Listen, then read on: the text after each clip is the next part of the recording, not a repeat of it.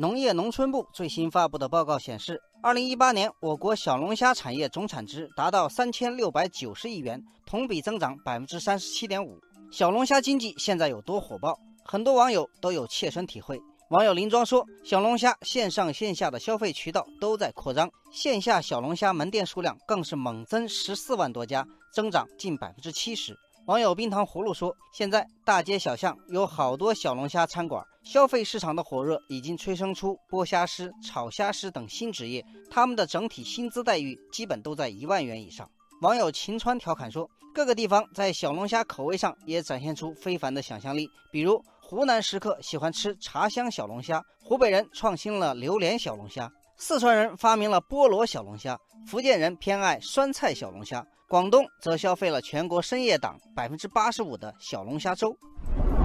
有研究指出，小龙虾的消费场景多集中在夏季夜晚。从某外卖平台的数据来看，小龙虾订单的夜宵时段比例从二零一七年的百分之四十点六上升到今年的百分之四十一点四。网友天宫之城说：“小龙虾是夜宵霸主，今年夏天各地深夜小龙虾的订单都有大幅增长。其中，河北这个原来对小龙虾不太感兴趣的省份，在小龙虾的消费上增长最快，增速是全国平均值的二点五倍。”网友月明说：“夜宵美味，而且是越夜越美味。”在杭州，凌晨四点到五点时段订单量同比增长百分之五十五。今年七月上半月，河北晚九点到凌晨四点的订单同比增长二点七倍。网友星光说，夜间经济已经被视为城市经济新的增长点。在今年全国各地出台的新一轮促消费政策中，培育夜经济一词频频出现，这让原本就非常火爆的小龙虾产业更上一层楼。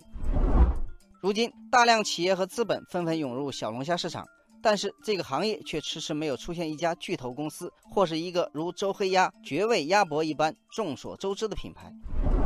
网友铁盘披萨说：“小龙虾的生产季节性很强，这给那些活虾现做型的企业带来很大影响。他们的普遍营业状况是赚四个月，亏四个月，平四个月。尤其是冬天，百分之八十的门店都会歇业。”网友夏冰说：“还有很多做小龙虾的企业败在了供应链上。小龙虾的产地集中在湖北、江苏，很多外地商家走冷链物流发货，买回来的路上可能死了百分之十，在店里存储的过程又死掉百分之十。如果当天卖不完，可能还有百分之十的损耗。单价这么高的食材，损耗率如此惊人，让很多企业承受不住。”网友天河水说：“小龙虾产业组织化、集约化程度不高，供应链较分散，而且不稳定，缺乏统一的生产规范和标准。只有将上游产业进行良好整合之后，小龙虾才有可能出现全国性的品牌。”